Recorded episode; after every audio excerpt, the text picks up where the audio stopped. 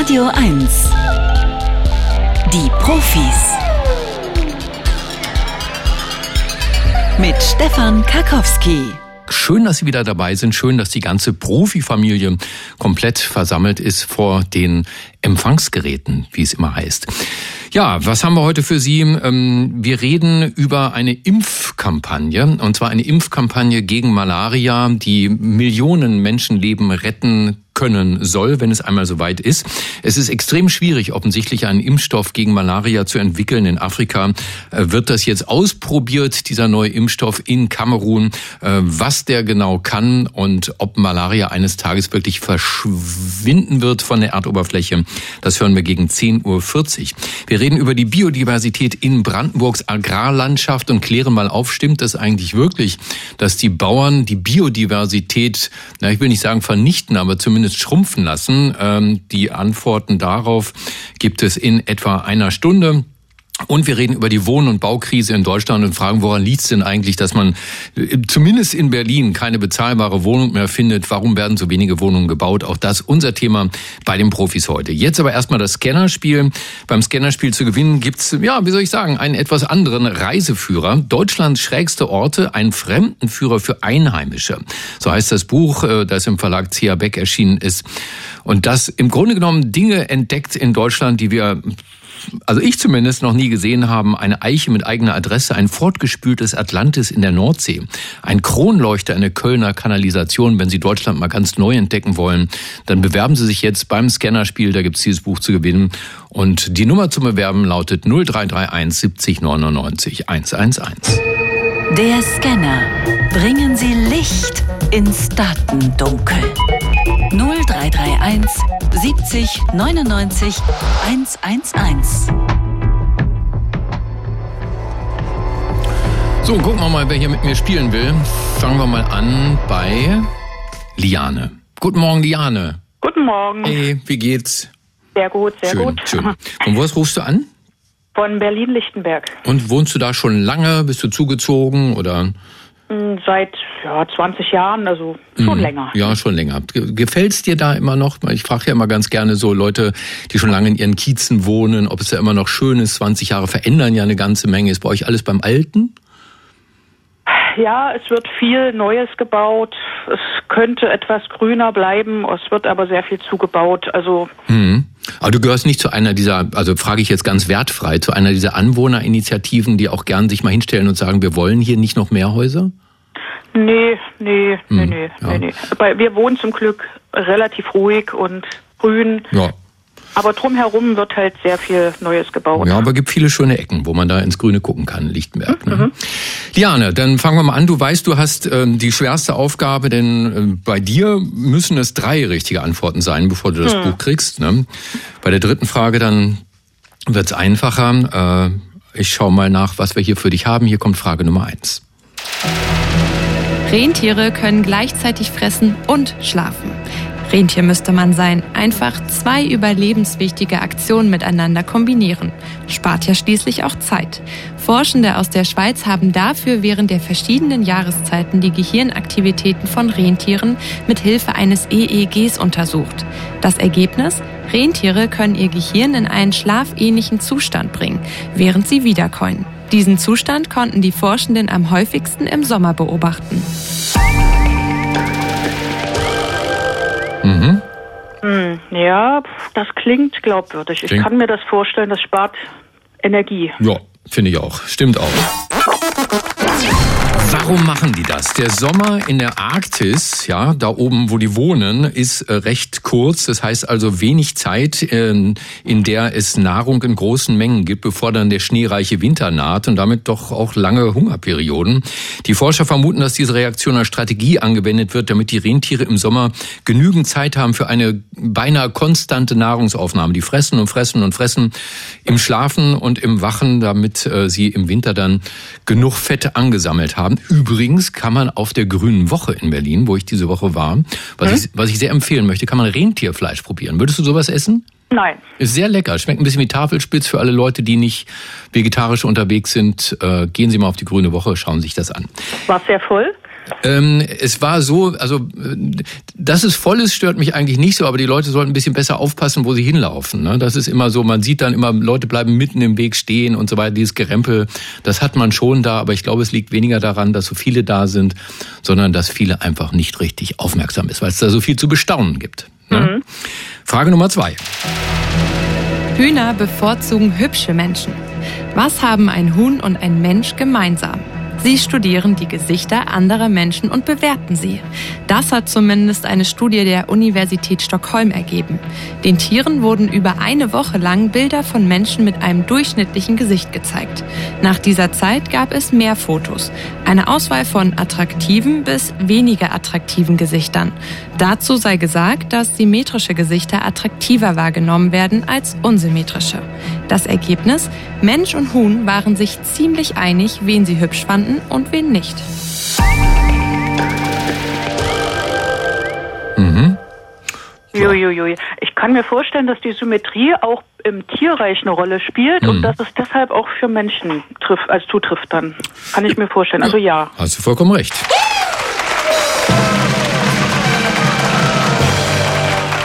Aber erstaunlich, ja, dass du da so sicher warst gleich, weil. Ja, Symmetrie. Ja. Ja, Tatsächlich. scheint im Tierreich, also ich habe das gehört, ist im Tierreich auch sehr für Attraktivität. Ich habe natürlich eine ganz andere Frage. Ne? Warum machen Wissenschaftler sowas? Also die Studie hat einen Namen Chickens Prefer Beautiful Humans. Also die Hühner haben tatsächlich durch heftiges Picken auf die Bilder gezeigt, wen sie hübsch fanden. Behaupten jetzt mal die Forscher. Ist das ein Zeichen dafür, heftiges Picken? Ich weiß es nicht, aber die werden schon wissen. Aber warum macht die Wissenschaft sowas? Egal, du hast auf jeden Fall recht. Und mhm. hier kommt die entscheidende Frage Nummer drei. Ein Orgasmus macht die Nase frei. Sex bewirkt so manches Wunder. Nicht nur bei Kopfschmerzen soll es helfen, sondern auch, um die Nase frei zu bekommen. Um das zu überprüfen, haben Forschende des Universitätsklinikums Heidelberg die Nasenatmung bei Menschen sowohl vor als auch nach dem Geschlechtsverkehr untersucht. Herauskam, die Nasenatmung hat sich nach dem Geschlechtsverkehr verbessert. Und zwar so weit, dass die Nase sogar bis zu einer Stunde lang frei war. Mhm. Uiuiui. Na, ich vermute, man, man, man arbeitet, äh, man arbeitet, man atmet schneller. Mhm. Dadurch äh, hm, wird die Nase besser durchblutet und dann atmet man freier. Klingt gut. Ja, ich vermute ja. Du meinst, es bleibt dabei, ne? Ja, ja. ja, ja, ist richtig.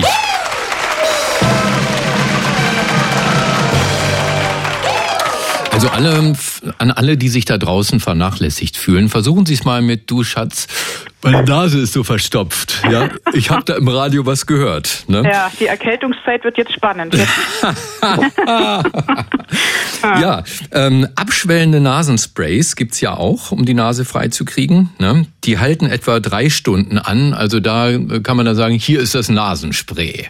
Ne? Das geht schneller hm. und dauert länger. Also die Studie hat für diese Forschung tatsächlich auch einen Preis gewonnen, nämlich den Ig Nobel-Preis, wo unser Marc Benecke in der Jury sitzt. Herzlichen Glückwunsch, liebe Liane. Dankeschön. Es mhm. geht nach äh, Lichtenberg, ein schönes Buch. Mhm, ähm, das klingt spannend. Ja, ja, das ist auch von einer Wissenschaftlerin geschrieben, von Pia Volk. Die ist Geografin und Journalistin. Die hat sich zwischen Wattenmeer und Allgäu, zwischen dem Frankfurter Mainufer und dem Sorbenland umgeschaut und ist dabei auf lauter seltsame Orte gestoßen. Nennt ihr Buch Deutschlands schrägste Orte, ein Fremdenführer für Einheimische. Der Verlag ist C.A. Beck. Das würde im Buchhandel rund 20 Euro kosten. Aber ich versuche dir das jetzt noch abzuluxen mit diesem Angebot. Der letzte Scan. Echte Profis gewinnen ein Jahresabo von Zeit, Wissen oder verlieren alles. Liane, bevor du mir sagst, ob du weiterspielst oder nicht, wollte ich dir Andreas vorstellen. Guten Morgen, Andreas. Guten Morgen. Guten Morgen. Andreas wartet nämlich auch in der Leitung. Der wartet nur darauf, dass du sagst, ja, ich spiele weiter und dann die vierte Frage nicht beantworten kannst. Dann hat er nämlich das Buch. Ja, das Buch klingt aber sehr spannend. Das würde ich gerne nehmen. Du wirst einfach die vierte Frage auslassen und nicht genau, weiterspielen. Und das Buch einfach nehmen, genau. Andreas, was sagst du dazu? Herzlichen Glückwunsch. Ich wäre schon bei der ersten gescheitert. Okay, dann Andreas, dir vielen Dank, dass du bei uns warst. Bis zum nächsten Mal. Und äh, Liane, von mir auch herzlichen Glückwunsch. Ne? Dankeschön. Ja, schönes Wochenende noch und du weißt, was ganz wichtig ist jetzt? Anbleiben. Mhm. Nicht auflegen. Mhm. Tschüss, okay, tschüss. danke. Ob Sie einen Herzinfarkt überleben oder nicht, das hängt immer auch von der Zeit ab, die der Rettungswagen braucht zum Patienten und dann natürlich zur nächsten Klinik. Und weil die Versorgung auf dem Land schlechter ist als in den Städten, wo die nächste Klinik ja um die Ecke ist, da überleben auf dem Land weniger Menschen einen Herzinfarkt als in der Stadt. Das haben wir bislang zumindest so gedacht. Jetzt hat der Demograf Dr. Markus Ebeling diese vermeintliche Tatsache mal überprüft als Leiter des Arbeitsbereiches Gesundheit am Max-Planck-Institut für demografische Forschung in Rostock. Herr Ebeling, guten Morgen. Guten Morgen. Und Sie haben herausgefunden, dem ist gar nicht so. Wie ist es denn richtig? Nein, also wir haben in einer Studie, die sich auf ganz Deutschland bezieht, herausgefunden, dass in den ländlichen Regionen in Deutschland die Sterblichkeit, die Myokardinfarktbedingte Sterblichkeit äh, ab dem Alter 65 äh, immer höher ist als die myokardbedingte Sterblichkeit im städtischen. Also man, es, es sterben tatsächlich auf dem Land ab 65 mehr Menschen an Herzinfarkt als in der Stadt. Genau, haben wir in unserer Studie gesehen, ja. Mhm. Ähm, warum ist das so? Also um sozusagen an einer Krankheit zu sterben, muss man diese Krankheit haben. Dann, wie Sie ja äh, richtig gesagt haben, kommt es ja auch darauf an, wie diese Krankheit versorgt sind. Es gibt also zwei Größen, die darüber bestimmen, wie äh, oder wie häufig man von einer Krankheit stirbt. Das ist einmal die Neuerkrankungsrate, kennen viele Leute vielleicht auch noch von der ähm, Covid-Pandemie, die sogenannte Inzidenz. Und äh, dann haben wir etwas, das nennt sich in der Forschung Case Fatality, also den Anteil der Menschen, die, wenn sie diese Krankheit haben, dann auch daran sterben. Und mit unseren Ergebnissen sehen wir, dass es eben nicht diese Case Fatality ist, also sprich, dass nicht mehr Leute, wenn sie den Herd haben, tatsächlich am Herzinfarkt versterben, sondern wir sehen, dass ähm, die ländlichen Regionen schlechter abschneiden, weil sie eine höhere Neuerkrankungsrate, also einfach mehr Herzinfarkte haben als die Regionen. Mhm, das heißt also, es ist relativ egal, ob ich auf dem Land oder in der Stadt einen Herzinfarkt bekomme. Die Chance zu überleben ist in beiden Regionen gleich. Zumindest ähm, sagen uns unsere Daten das. Ja. Mhm. Nun sind Sie Demograf. Äh, das heißt, Sie haben wahrscheinlich auch demografische Untersuchungsmethoden angewandt dafür, oder? Genau, das, was wir hier machen, ist ähm, sozusagen eine, eine Untersuchung auf der sogenannten Bevölkerungsebene. Das heißt, wir gucken keine Einzelpatienten an und wie deren Verläufe sind, sondern wir schauen uns hier immer sozusagen die Bevölkerungsdurchschnitte an. Und ähm, das ist praktisch auch bei einer Forschung, wenn man so tief runter will wie in die ländlichen Regionen in Deutschland, ähm, letztlich auch eine der wenigen Möglichkeiten, wie man das machen kann. Mhm, das habe ich noch nicht verstanden. Wenn man so tief runter will in die ländlichen Regionen, was meinen Sie damit? Na, Sie müssen, müssen sehen, es gibt ja sozusagen ländliche Regionen in Deutschland, die haben vielleicht im Schnitt, sagen wir mal, 50.000 Einwohner. Ja, davon entwickeln vielleicht in einem Jahr 100, 150 äh, Menschen einen Herzinfarkt. Und ähm, was wir ja sozusagen brauchen, ist, wir müssen Daten sammeln, damit wir irgendwie belastbare Ergebnisse haben. Mhm. Und ähm, dadurch sozusagen bewegen wir uns auf der Bevölkerungsebene und nicht so auf der sogenannten Mikroebene oder Individualebene. Ja. Da, ja, also dann ist also die Behauptung, auf dem Land stirbt man an Unterversorgung zunächst erstmal falsch, zumindest bei Herzinfarkten. Dann bleibt natürlich die Frage, warum haben denn Menschen auf dem Land, wo es ja ruhig zugeht, mhm. wenig Verkehr ist, gute Luft, wenig Stress, man mhm. oft mit dem Hund draußen ist und sowas. Ne? Ähm, warum kriegen die Landbewohner häufiger Herzinfarkte als wir hier in der Stadt mit all dem Stress, den eine Stadt so mit sich bringt? Mhm. Also wenn wir als Demografen auf so ein Phänomen gucken, dann unterscheiden wir eigentlich zwei sozusagen Einflussfaktoren. Und einmal kann das sein, dass die Bevölkerung einfach in ihrer Komposition unterschiedlich sind. In anderen Worten, beispielsweise könnte die ländliche Region mehr Risikofaktoren haben, wie mehr Gewicht, mehr ähm, Hypertoniepatienten und so weiter im Vergleich zu städtischen Regionen. Das andere könnte aber sein, dass es eben tatsächlich einen direkten Einfluss von der, von dem Lebensumfeld gibt. Mhm. Und mit allen Analysen, die wir gemacht haben, äh, weiterführenden Analysen, sehen wir, können wir nicht ausschließen, dass es durchaus auch ähm, Einflüsse gibt, dass die Bevölkerung in ihrer Komposition unterschiedlich sind. Aber wir sehen zum Beispiel auch, dass sehr langlebige ländliche Kreise im Vergleich zu sehr langlebigen städtischen Kreisen, auch diese Kreise haben eine höhere Neuerkrankungsrate und wir deshalb davon ausgehen, dass es dort schon auch einen Einfluss geben kann von der ärztlichen Versorgung. Also dann sterben, ja, dann sterben auf dem Land womöglich doch mehr Menschen an ärztlicher Unterversorgung, weil eine enge ärztliche Betreuung in Städten besser ist und mehr Herzinfarkte verhindern kann? um solche Aussagen wirklich ähm, dann auch kausal so hinzustellen und sie sozusagen Ja oder Nein zu sagen, da bedarf es durchaus mehr Forschung. Das ist in Deutschland gar nicht so einfach, weil die Datenlage sehr, sehr kompliziert Aber ähm, ja, um, um sozusagen hier klar eine Aussage zu treffen, es ist die Unterversorgung oder es ist dies oder es ist das, wir schon noch weiterführen. Wir sehen hier aber durchaus ähm, ein, gute Gründe zu glauben, mhm. dass die medizinische Versorgung hier einen Einfluss spielen könnte. Okay, und bevor diese Telefonleitung den endgültigen Infarkt tot stirbt, beenden wir mal dieses Gespräch und ich sage herzlichen Dank an den Demografen Dr. Markus Ebeling vom Max-Planck-Institut für demografische Forschung in Rostock. Danke, dass Sie bei uns waren bei den Profis auf Radio 1. Vielen Dank.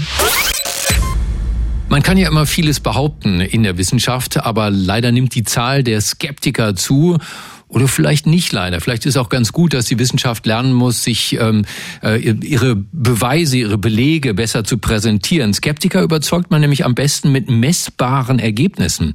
Die Behauptung, auf deutschen Äckern stirbt die Biodiversität.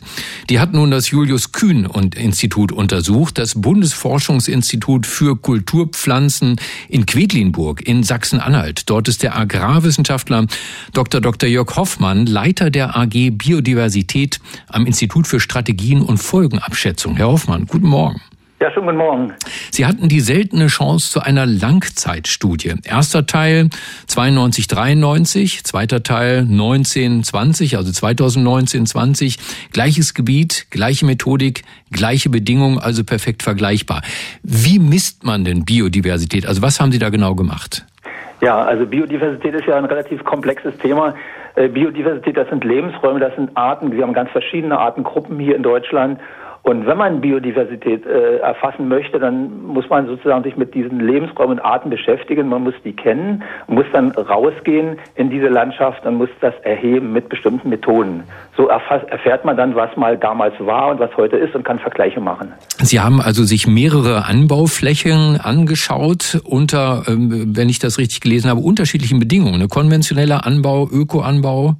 Ja, also wir haben, äh, das bezieht sich jetzt nicht nur auf Anbauflächen, sondern wir haben ganze Landschaften betrachtet, weil die Organismen kennen ja gar nicht so genau die Grenzen, die wir so ziehen, sondern die bewegen sich ja in der Natur. Mhm. Wir haben Agrarlandschaften betrachtet, großräumig, und haben in den Agrarlandschaften genau geschaut, was ist dort an Landwirtschaft, was passiert dort an Landwirtschaft, wie wird dort bewirtschaftet und was sind dort sozusagen in diesen Gebieten mit diesen Bewirtschaftungen für Lebensräume und für Arten, sodass wir dann genau sagen können, auch unter welchen Umständen haben wir diese Arten gefunden. Dann haben Sie also erstmal geguckt, was lebt da alles, was wächst da äh, und haben das dann gezählt. Pro Quadratmeter oder wie macht man sowas? Ja, das sind ganz unterschiedliche Methoden. Also wenn Sie zum Beispiel eine Landschaft beschreiben wollen hinsichtlich der, also der Biotope, der Lebensräume, da gibt es äh, Methoden, die die Lebensräume an sich beschreiben und man muss dann rausgehen. Man hat dann quasi Luftbilder auch in der Hand und man kartiert regelrecht, wo dann der Acker ist, wo der Trockenrasen ist, wo das Soll ist, wo das Kleingewässer ist und das wird dann entsprechend digitalisiert und aufbereitet, kann man dann analysieren. Und bei den Arten ist es ganz verschieden. Also wir haben zum Beispiel die Vögel untersucht Dort geht man raus und hat sogenannte Probeflächen. Das sind so Ausschnitte in der Landschaft. Die sind immer ein Quadratkilometer groß und dort werden alle Brutvogelarten und alle Vogelarten, außerdem die nicht brüten, dort nach bestimmten definierten Standards im, im Gelände kartiert. Mhm. Und bei den Vögeln macht man das zum Beispiel so, da ist so ein ganz wichtiges Merkmal, der Gesang. Wenn ein Vogel äh, sozusagen in die Heimat zurückkommt, ein Zugvogel und hier brütet, dann die Feldlerche zum Beispiel, die singt. Und wenn man das Merkmal singende Feldlerche findet, kann man dort einen Punkt auf der Karte machen und hat einen Anhaltspunkt sozusagen für einen Brutbereich dieser Art. Und das macht man immer mit entsprechenden Wiederholungen und für alle Arten. Und dann hat man so ein, ein Muster der Arten dieser Vögel in der Landschaft zum Beispiel. Dann kommen wir mal zu den Ergebnissen. Sind unsere deutschen Äcker tote Orte, also Zonen ohne Vögel und Insekten? Also das kann man erstmal sagen, nein, das sind sie nicht. Aber es gibt ganz unterschiedliche Entwicklungen. Wir haben seit Jahrzehnten, haben wir auf vielen Flächen tatsächlich sehr starke Rückgänge äh, auf den eigentlichen Nutzflächen, aber auch in der gesamten Landschaft an beinahe allen Arten. Also ob das nun die Wildpflanzen auf den Äckern sind, aber auch in den kleinen Strukturen. Es gibt aber, je nachdem, wie man in der Landschaft wirtschaftet, ähm, gibt es unterschiedlich, ganz unterschiedliche Entwicklungen, die durchaus sehr konträr sind. Wir haben Gebiete, in denen hat sich, hat sich in den letzten 30 Jahren, äh, auf die ich mich jetzt beziehen kann, hat sich dort die äh, Biodiversität, die Artenvielfalt ganz positiv entwickelt. Positiv entwickelt. Das heißt, wir haben sogar mehr Pflanzen und Insekten. Was für Gebiete waren das? Ja, das waren hier in unseren Regionen, die wir geprüft haben, eigentlich äh, pestizidfreie Landschaften. Das ist so ein Schlüsselfaktor. Äh, das war der Ökolandbau. Gebiete, die wurden damals vor 30 Jahren umgestellt. Äh, wir haben also langfristig geschaut, äh, wie sich die Natur entwickelt in solchen Gebieten, die nicht mehr mit Herbiziden, also mit, mit Bekämpfungsmittel gegen Wildpflanzen oder Insektiziden, also Bekämpfungsmittel gegen stattdessen zu Chemikalien gegen Insekten, äh, wie die sich dann entwickeln. Und da gibt es deutliche Unterschiede, da gibt es ganz konträre Entwicklungen zwischen den Gebieten. Ich höre von Bauern immer wieder, äh, damit unsere Pflanzen gesund bleiben, brauchen wir ganz bestimmte Mittel. Ohne die geht's nicht, sonst kriegt ihr nichts zu essen, weil wir stellen ja schließlich die Lebensmittel her. Wie groß war denn der Unterschied? War, äh, war der sehr deutlich messbar zwischen den Daten, die Sie 1993 und denen, die Sie 2020 erhoben haben? Worauf beziehen Sie jetzt die Frage auf die äh, Anwendung von Pestiziden? Nee, auf, die, auf die Biodiversität insgesamt. Äh, ja, also wir haben auch in dieser sogenannten konventionellen Bewirtschaftung, die jetzt mit äh, Chemikalien arbeitet, äh, haben wir unterschiedliche Entwicklungen festgestellt, äh, wenn man dort naturschutzfachliche Aufwertung durchgeführt hat. Also wenn man zum Beispiel vermieden hat, dass mit den Chemikalien bis direkt an die Hecke gespritzt wurde, sondern wenn man dort Pufferstreifen eingebaut hat. Mhm. Dann ist sozusagen in diesen Kleinstrukturen eine höhere Artenvielfalt äh, gefunden worden, sogar teilweise eine verbesserte im Vergleich zu früher, als wenn man es nicht getan hat. Wenn man die Flächen hochintensiv und man hat diese Anwendung von diesen äh, Mitteln, hat man ungefähr verdoppelt in den letzten 30 Jahren.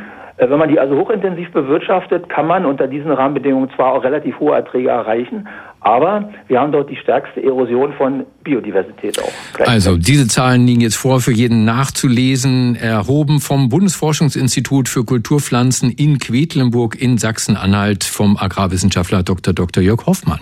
Herr Hoffmann, danke, dass Sie bei uns waren, bei den Profis auf Radio 1. Ja, vielen Dank auch Ihnen. Schönes Wochenende. Danke ebenso. Tschüss. Tschüss. Falls Sie schon mal Urlaub gemacht haben in den Tropen, ja, dann sagt das mindestens drei Dinge aus über Sie. Äh, erstens, Sie haben es gern warm. Zweitens, Sie kennen keinen Flugscham. Anders kommt man ja nicht hin. Und drittens, ähm, Sie haben sich höchstwahrscheinlich vorher über Tropenkrankheiten informiert.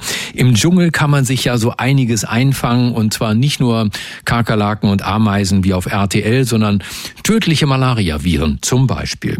Mir hat der Tropenarzt vor nicht ganz 40 Jahren noch heftige Pillen mitgegeben, nach, was war das damals, Indonesien und Thailand zur Notfall-Selbstbehandlung, falls mich mal die Malaria-Mücke erwischen sollte. In Kamerun, da hat die Weltgesundheitsorganisation nun die weltweit erste Impfkampagne gegen Malaria gestartet und von der soll uns die Immunologin Professor Dr. Hedda Wardemann mehr erzählen vom Deutschen Krebsforschungszentrum Heidelberg. Frau Wardemann, guten Morgen. Guten Morgen. Nur um Irritationen zu vermeiden, am Krebsforschungszentrum forscht man also nicht nur zu Krebs. Ja, wir forschen an Malaria, weil das uns erlaubt, Grundlagen der Immunologie zu verstehen und Impfantworten und hoffentlich das auch äh, auf Krebsantworten zu übertragen. Mhm. Die Zahlen sind bedrückend. 600.000 Menschen sterben jedes Jahr weltweit an Malaria. 600.000, drei Viertel davon Kinder. Was ist denn das für eine Krankheit? Was macht die so tödlich? Malaria ist eine Krankheit, die äh, durch Parasiten ausgelöst wird und die werden eben von den Mücken übertragen. Wenn die Mücken Blut saugen, werden eine kleine Anzahl von diesen äh, Erregern in, den, ähm, in die Haut injiziert und dann geht der äh, Erreger durch einen Lebenszyklus, infiziert die Leber und wenn er aus der Leber rauskommt, ähm, infiziert er die Blutzellen. Und dann werden ganz schnell ähm, alle 24 oder 48 Stunden vermehrt sich der Erreger in den Blutzellen und tötet die dann ab und infiziert neue. Und so ähm, löst er die Krankheit aus und das kann sehr schnell durch die schnelle Vermehrung tödlich äh, enden. Malaria ist eine Krankheit, die in Schüben auftritt. Ne? Das kann, wie, wie weit können diese Schübe auseinanderliegen, wissen Sie das? Ja, das sind eben diese zwei Tage 48 Stunden, wenn der Parasit die Blutzellen infiziert und dann abtötet und wieder neue infiziert. Hm. Dann kommen immer diese Fieberschübe. Was ist das nun für ein Impfstoff, den die Kinder in Kamerun jetzt bekommen? Der Impfstoff ist äh, ein, ein Protein des Erregers, was auf, äh, mit einem Virusprotein zusammengegeben wird, damit der Organismus das äh, besser erkennt und das eine stärkere Immunantwort auslöst. Also der, die, das Immunsystem soll erkennen, Achtung, da kommt ein Virus? Ja, äh, der, der Virus ist, äh, bildet dann so eine Art Ball. Dieses Virusprotein bildet eine Art Ball und dadurch sieht das größer aus und oben auf dem Ball sitzen äh, sitzt das Protein von dem Parasiten. Mhm. Das ist sozusagen Träger. Das Virusprotein ist ein Trägerprotein. für das, was dann oben auf der Oberfläche von diesem Ball sitzt. Wie wirksam ist diese Impfung? Nicht sehr wirksam. Ähm, es braucht drei äh, Impfungen, um überhaupt einen Schutz auszulösen in den Kindern. Äh, und dann ist es vielleicht, ist es 40 Prozent vielleicht. Und nur wenn man nochmal nach einem Jahr äh, wiederholt die Impfung, erreicht man vielleicht 50 Prozent. Ähm, aber es ist natürlich besser als nichts. Bisher hatten wir gar keinen Impfstoff. Ist das wie bei der Corona-Impfung, dass die Impfung äh, nicht vor Ansteckung selbst schützt, sondern nur vor schweren Verläufen der Krankheit? Der Impfstoff ähm, löst Antikörperantworten aus, die dann verhindern, dass der Erreger von der Haut, wenn er durch die Mücke injiziert wird, in die Leber gelangt und da die Leberzellen infiziert. Mhm. Das heißt, der Erreger würde erstmal in, in die Haut kommen, aber dann kann er sich nicht weiterentwickeln in der Leber. Da blockiert der Impfstoff durch die Antikörper. Nun sind natürlich so 30, 40 Prozent Wirksamkeit, das klingt jetzt nicht viel. Warum ist es denn so kompliziert, einen wirksameren Impfstoff zu entwickeln gegen Malaria? Ja, das hat mehrere Gründe. Der Erreger ist unglaublich komplex, nicht so simpel wie ein Virus. Er hat 5000 Gene, das äh, ist eine ganz, ganz große Anzahl und hat eben diesen komplizierten Lebenszyklus, wie wir das nennen. Ähm, er sieht vielleicht erst in der Haut aus wie eine Raupe und kommt dann aus der Leber und sieht aus wie ein Schmetterling. Hm. Das macht es sehr schwierig, das zu studieren. Auch gibt es keine guten Tiermodelle. Und dann ist es auch so. Warum gibt es keine guten Tiermodelle? Es gibt keine guten Tiermodelle, weil der Erreger, der den Menschen infiziert, keine Tiere infiziert. Oh. Und so kann man es sehr schwer studieren. Und das andere ist natürlich, dass es eine Krankheit ist, die hauptsächlich die Tropen ähm, betrifft. Und da ist die Forschung in Europa und den USA und so weiter in den äh, diesen Ländern, wo viel Forschung passiert, nicht so sehr daran interessiert, diese Krankheiten zu erforschen. Wir forschen natürlich mehr an Krebs äh, und Krankheiten, die uns hier betreffen. Warum war es denn leichter, einen Impfstoff gegen das Coronavirus zu entwickeln? Das ging ja vergleichsweise ratzfatz. Ja, genau, das ging ratzfatz, weil wir dann erstens schon viel Grundwissen zu ähnlichen Viren hatten und zweitens die neuen mRNA mRNA-Impfstoffe uns geholfen haben, das ganz schnell zu entwickeln. Diese Technologien gab es vor 30 Jahren nicht, als der jetzige Malaria-Impfstoff entwickelt wurde. Und es dauert eben so lange, ähm, diese Impfstoffe zu entwickeln. Nun habe ich gelesen, diese Impfung muss an den Kindern regelmäßig wiederholt werden. Ich kenne jetzt die wirtschaftliche Lage nicht in Kamerun, aber das wird wahrscheinlich auf Dauer hohe Kosten verursachen. Wer trägt die denn? Ganz hohe Kosten. Ja, da kommen ganz viele internationale Geldgeber zusammen, viele Länder, viele auch äh, philanthropische Einrichtungen, die alle Geld sammeln, um das zu tragen. Und der Impfstoff muss einfach sehr, sehr billig sein, damit er überhaupt äh, die Menschen erreichen kann. Und da macht die Pharmaindustrie mit? Ja, das ist eben nicht so. Die Pharmaindustrie hat natürlich kein, profitiert davon nicht von diesen Impfstoffen und deswegen muss es von anderen äh, getragen werden. Und äh, das macht es natürlich nochmal zusätzlich schwierig. Über die weltweit erste Impfkampagne gegen Malaria an Kindern in Kamerun, Professor Dr. Hedda Wademann vom Deutschen Krebsforschungszentrum Heidelberg. Frau Wademann, danke, dass Sie bei uns waren. Vielen Dank.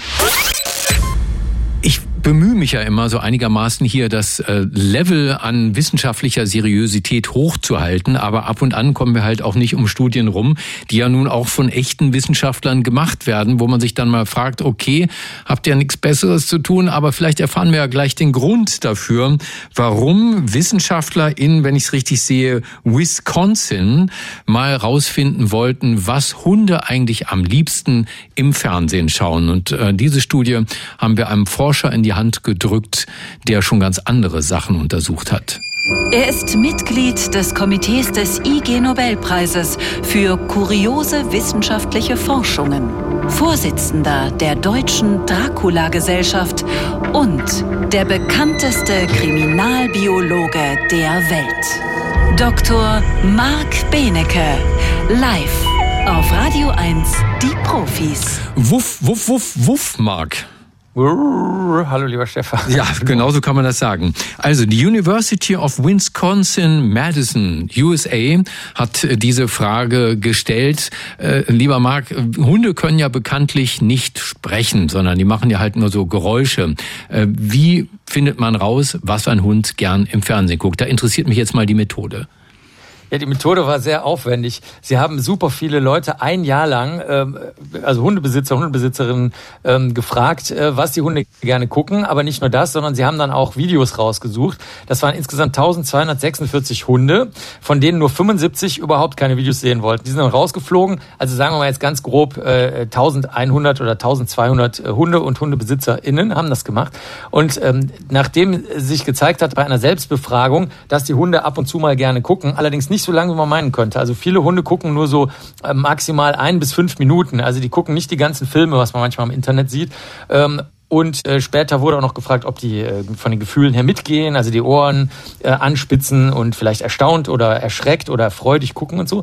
Und haben dann diese äh, experimentellen Videos genommen und haben die dann verschiedenen Hundesorten gezeigt. Weil in den USA, muss man dazu wissen, gibt es super viele Menschen, die äh, Hunde haben. 55, 45 Prozent der US-Haushalte haben Hunde mhm. und die sind während der Arbeitszeit alleine. Und deswegen machen die US-Amerikaner und Amerikanerinnen das so. Die haben bis zu vier Fernseher im Schnitt gehabt, die auch an waren, wohlgemerkt. Und dann äh, deswegen hatten die also Erfahrung mit den Hunden uh. und haben dann also bei diesen Probevideos unterschieden zwischen Hunden, die entweder eher dafür da sind, sich um Herden zu kümmern, so Herdenhunde oder Jagdhunde oder Sporthunde, nicht Sporthunde, Terrier, dann diese kleinen Schoßhunde oder Arbeitshunde und haben dann, das war das erste, die erste Unterteilung, die zweite war Videos, also entweder Videos mit Tieren oder wo Ballsport gemacht wird oder Sport ohne Bälle oder wo Fahrzeuge zu sehen sind oder anderes.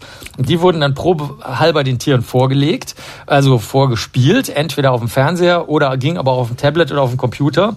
Das äh, spielt übrigens noch eine Rolle, weil die Hunde können oft äh, nicht äh, nur sehen nur Einzelbilder, wenn die Bildschirme keine hohe Bildfrequenz haben. Deswegen ist das auch noch ein problematischer Einfluss, der übrigens in dem Labor untersucht wird, weil du vorhin gefragt hast, warum machen die das? Das ist ein Labor, die beschäftigen sich damit, wie die Netzhaut äh, von Hunden aufgebaut ist. Mhm. Und dann haben sie festgestellt, dass die, äh, dass es egal ist, welche Hundeart das ist. Also sie haben nur Purebreds genommen, also müssen, mussten aus einer reinen Linie kommen. Und es ist völlig egal, ob das Arbeitshunde sind oder äh, sonstige Herdenhunde oder so. Aber ähm, Sie schauen am allerliebsten schauen sie Tiervideos an, tatsächlich. Nein. Und am allerwenigsten gerne, ja, die gucken gerne Tiervideos an. Und zwar am allerliebsten schauen sie an, äh, haben sie angeguckt Hunde und äh, hüpfende Vögel und einen spazierenden Panther. Das waren die drei beliebtesten Videos. Und was sie nicht mögen, ist äh, Verkehr. Also alles, was mit Fahrzeugen zu tun hat, finden sie langweilig. Finde ich interessant, weil ich hätte jetzt irgendwie gedacht, dass Hunde vor allen Dingen am liebsten Kochsendungen gucken, weil der Labrador, den ich persönlich kenne, äh, der hat, glaube ich, im Kopf immer nur Essen, Essen, Essen, Essen. Ja, das ist, hast du recht, das ist genetisch bei den Labradoren, deswegen überfressen die sich auch und fressen alles Mögliche, zählen aber zu den sechs beliebtesten Hundearten in den USA, mhm. weil sie eben so treu doof sind und äh, auch so unheimlich mitgehen mit dem, was Herrchen oder Frauchen machen, weil das ja eigentlich Wasserhunde sind, die eben aus, äh, die unheimlich mitdenken mussten, wo dann die Ente, die abgeschossene, die ins Wasser fällt, äh, wo die dann reinfällt. Da hast du recht, äh, das wurde hier in dem Fall nicht untersucht. Äh, es ist tatsächlich, wir sollten direkt eine neue Studie anregen, äh, nur verschiedene Sorten von Essen, also Braten, Dünsten, äh, Blanchieren, mm. Pochieren, Soßenherstellung, das fände ich sehr, sehr gut. Mhm. Ähm, nun vermute ich mal, wenn ich jetzt frage nach der wissenschaftlichen äh, äh Akkuratesse dieser Daten, da gibt's Probleme, ne? weil die Einschätzungen der Hundebesitzer, die sind ja subjektiv, die sind nicht objektiv nachprüfbar und entziehen sich daher einer wissenschaftlichen Überprüfung, oder? Ja, nicht nur das, sondern die Hunde täuschen ihre Herrchen und Frauchen auch. Da gibt's eine schöne Studie, wo man sieht, dass wenn HundebesitzerInnen glauben, dass sie wissen, ob ihr Hund ein schlechtes Gewissen hat, weil er ein Würfelchen Schinken oder sowas geklaut hat, dass sie das vollkommen falsch und zufällig einschätzen. Und ähm, die Hunde, denen ist das in Wirklichkeit völlig egal. Und Herrchen und Frauchen projizieren das nur da drauf. In diesem Fall ist die Studie aber deswegen äh, ganz gut, weil sie einfach nur gemessen haben, wie lange die Hunde auf die entsprechenden Videos hingucken. Deswegen war es nicht ganz so problematisch. Du hast aber recht, es wurde gefragt, gefragt, wie sehr die Hunde mitgehen und ähm, ob sie emotional beteiligt sind. Und der Teil der Studie, da würde ich sagen, da gibt es tatsächlich Schwierigkeiten. Aber bei der Dauer des Hinschauens äh, wollen wir das mal den HundebesitzerInnen zutrauen, dass sie das richtig gesehen haben. Ja, und bei einem der nächsten Male stellen wir dann die große Frage, wenn du deinen Hund lange allein lässt, pass auf, was dein Hund im Internet alles so anstellt. Das war Dr. Marc Benecke, live auf Radio 1 die Profis.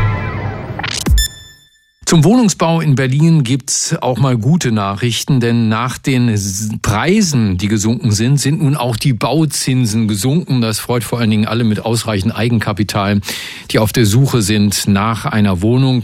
Die schlechte Nachricht, mehr gebaut wird trotzdem nicht. Manchmal, weil die Anwohner das nicht wollen. Ja, wie im Ilse-Kiez in Karlshorst, am Ernst-Thälmann-Park in Prenzlauer Berg oder am Tempelhofer Feld. Und manchmal, weil die Grundstücksbesitzer das nicht wollen, zum Beispiel auf den Dächern von Aldi und Lidl am Maybachufer. Äh, man könnte ja theoretisch selbst über den Discounter-Parkplätzen bauen, aber es passiert nichts. Wie die Politik daran was ändern könnte, das ist das Forschungsthema von Dr. Matthias Berndt vom Leibniz-Institut für raumbezogene Sozialforschung. Der Politikwissenschaftler ist Privatdozent am Institut für Sozialwissenschaften der Humboldt-Uni. Herr Berndt, guten Morgen. Guten Morgen. Die Wohnungskrise in einem Satz. Warum gibt es zu wenig bezahlbare Wohnungen? Warum können Vermieter derzeit so hohe Mieten verlangen? In einem Satz aus drei Gründen. Erstens, weil mehr, weil die Bevölkerung stärker gewachsen ist, als Wohnungen gebaut worden sind. Zweitens, weil sich der Staat aus der Wohnungsversorgung zurückgezogen hat in den letzten Jahrzehnten. Und äh, zum Dritten, weil im Gegenzug Vermieter ähm, sozusagen ans Ruder gekommen sind, die Geschäftsmodelle haben, die auf maximaler Rendite und schnellen Mieterhöhungen basieren. Was sind das für Geschäftsmodelle? Ähm, ja, ganz typisch ist, wir haben ja in Berlin ist fast ein Fünftel der Wohnungsbestände, also jede fünfte Mietwohnung äh, gehört mittlerweile einem Finanzinvestor. Das sind also große, häufig börsennotierte Unternehmen wie Vonovia oder Adler. Ähm, und wenn man sich anguckt, was die machen, dann geht es vor allem darum, den Aktienwert hochzuhalten, den Shareholder Value.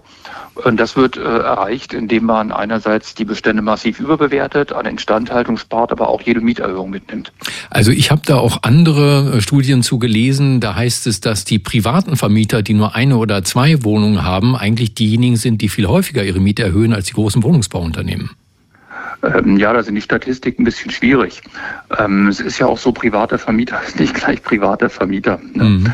Ähm, wir haben auf der einen Seite tatsächlich Boom an Eigentumswohnungen, die vermietet werden in den letzten Jahren gesehen. Auf der anderen Seite haben wir auch Leute, die ihr Haus seit 100 Jahren besitzen äh, in der Familie weitergegeben haben und die ein sehr anderes äh, Vermieterverhalten haben.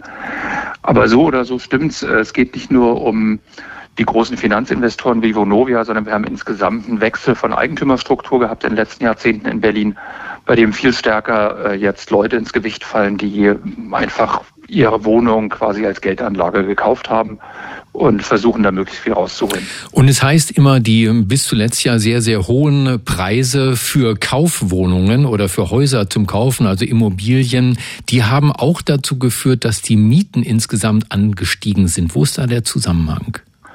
Naja, es ist ja relativ einfach. Wenn ich eine Wohnung kaufe und dafür viel Geld ausgebe, dann nehme ich in der Regel einen Kredit auf. Äh, der muss wieder abbezahlt werden. Und äh, dazu, wenn ich die Wohnung als Geldanlage kaufe, möchte ich natürlich eine, eine Rendite sehen. Also sonst könnte ich mein Geld ja einer Bank geben auf ein Konto packen, äh, Zinsen kassieren und ruhig schlafen. Und der Grund für diese hohen Preise, Baupreise, heißt es, das Bauen insgesamt ist zu teuer. Muss ein Staat, Sie haben ja gesagt, der Staat hat sich im Wesentlichen rausgezogen aus der ganzen Geschichte, muss ein Staat, der das Bauen fürs Klima verteuert, muss der nicht für mehr Ausgleich sorgen, also mehr Förderprogramme, mehr sozialen Wohnungsbau? Äh, ja, und äh, der Staat stellt ja auch für mehr Geld zur Verfügung als in der Vergangenheit. Das Problem ist, dass eine Menge private Investoren gar nicht daran interessiert sind zu bauen. Äh, die können auch genügend Rendite erwirtschaften, indem sie einfach vorhandene Wohnungen aufkaufen, die Mieten hochziehen äh, und damit kassieren. Äh, die, das Geld, was in Berlin für einen Wohnungsaufkauf ausgegeben worden ist, liegt ein Vielfaches über den Bauinvestitionen. Nun sind Sie Politikwissenschaftler. Ist, wer muss sich denn nun kümmern? Ist das Ländersache und damit Sache von Bausenator Gäbler, äh, SPD zum Beispiel in Berlin, oder steuert sowas allein die Ampel und damit Clara Geibitz, ebenfalls SPD-Bundesministerin fürs Wohnen?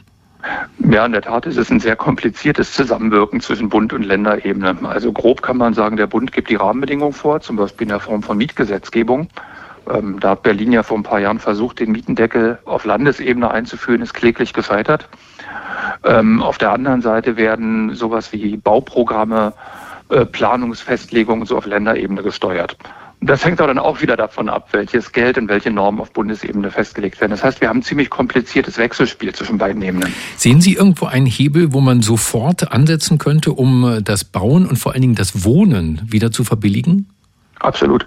Also es gibt zwei Sachen, die ja auch alle in der Diskussion sind. Das eine ist die Einführung einer neuen Wohnungsgemeinnützigkeit. Also das wäre das wären verbesserte Steuerregelungen für Unternehmen, die dauerhaft preiswerten Wohnraum anbieten. Das hatten wir in der Bundesrepublik bis 1989 schon, ist dann abgeschafft worden. Seit ungefähr zehn Jahren wird darüber diskutiert, das wieder einzuführen. Im Koalitionsvertrag der Ampelregierung auf Bundesebene ist es. Äh, es passiert aber nichts. Das könnte im Prinzip mit einem Federstrich wieder eingeführt werden. Wie würde das funktionieren? Das heißt, Wohnungen werden quasi vergünstigt am Markt angeboten und die äh, Unkosten, die ein Anbieter dafür hat, die holt er sich über die Steuer zurück? Genau, so, grob gesagt so. Mhm. Genau. Und das Zweite? Und das Zweite ist, ähm, wir haben ja eine Mietpreisbremse auf Bundesebene, aber die bremst eigentlich überhaupt nicht. Das ist klar, kein Mensch hält sich bei diesen Neuvertragsmieten an die Mietpreisbremse, die eigentlich äh, vorgibt, dass man die Neuvertragsmieten nicht so stark steigern darf. Das passiert nicht, die müsste man einfach wieder so in Gang setzen, dass sie bremst und man müsste die Schlupflöcher für Mieterhöhungen, die es gibt, zum Beispiel, ich nenne nur ein Beispiel, das Anbieten von teilmöblierten Wohnungen, die müsste man schließen. In Berlin ist es gerade so, dass äh, ein Drittel bis die Hälfte, genau weiß es keiner, von den Wohnungen, die angeboten werden, als teilmöblierte Wohnungen angeboten werden. Das heißt praktisch, der Vermieter stellt einen Tisch und einen ollen Schrank rein und kassiert da eine riesige Abstandszahlung und hebelt dadurch alle Mietpreisbegrenzungen aus. Und das äh, muss man schlicht und einfach schließen. Haben Sie eine Vermutung, warum die Politik das bisher nicht geschlossen hat? Weil gerade wenn, wenn an den entscheidenden Stellen SPD-Politiker äh, sitzen, dann könnte man ja davon ausgehen, dass die ein starkes Interesse daran haben, da was dran zu ändern. Naja, ich glaube, es gibt zwei Gründe, die man, die so ein bisschen augenfällig sind. Das eine ist äh, gerade was die Mietpreisregelungen betrifft und äh, auch steuerrechtliche Regelungen wie die Einführung einer Wohnungsgemeinnützigkeit. Das wäre Aufgabe des Bundesjustizministeriums. Das wird von der FDP geführt. Ähm, die FDP hat ja sehr klar gemacht, dass sie von äh, Regulierung, von Marktregulierung eigentlich nicht viel hält. Und zum Zweiten, glaube ich, gibt es immer noch bei vielen Politikern die Vorstellung, dass äh, Regulierung schlecht sei, dass das die Marktkräfte hemmt und dass man sich vor allem aus der Krise rausbauen muss und deswegen quasi alle möglichen Hindernisse für Investitionen abräumen muss. Äh, und das klappt aber leider nicht. Das sagt Dr. Matthias Bern vom Leibniz-Institut für raumbezogene Sozialforschung, Politwissenschaftler, Politikwissenschaftler und Privatdozent am Institut für Sozialwissenschaften der Humboldt-Uni. Und ich finde, Herr Bern, das war jetzt ein Schnelldurchlauf, aber ja. ja, ist gut gelaufen. Danke, dass Sie bei uns waren, bei den Profis auf Radio 1. Ich bedanke mich. Nächstes Mal nehmen wir uns wieder zwei Stunden Zeit für das Thema. Ja, ja, so machen wir das. Schönes Wochenende. Ihnen auch. Tschüss. Tschüss. Radio 1. Die Profis. Mit Stefan Karkowski.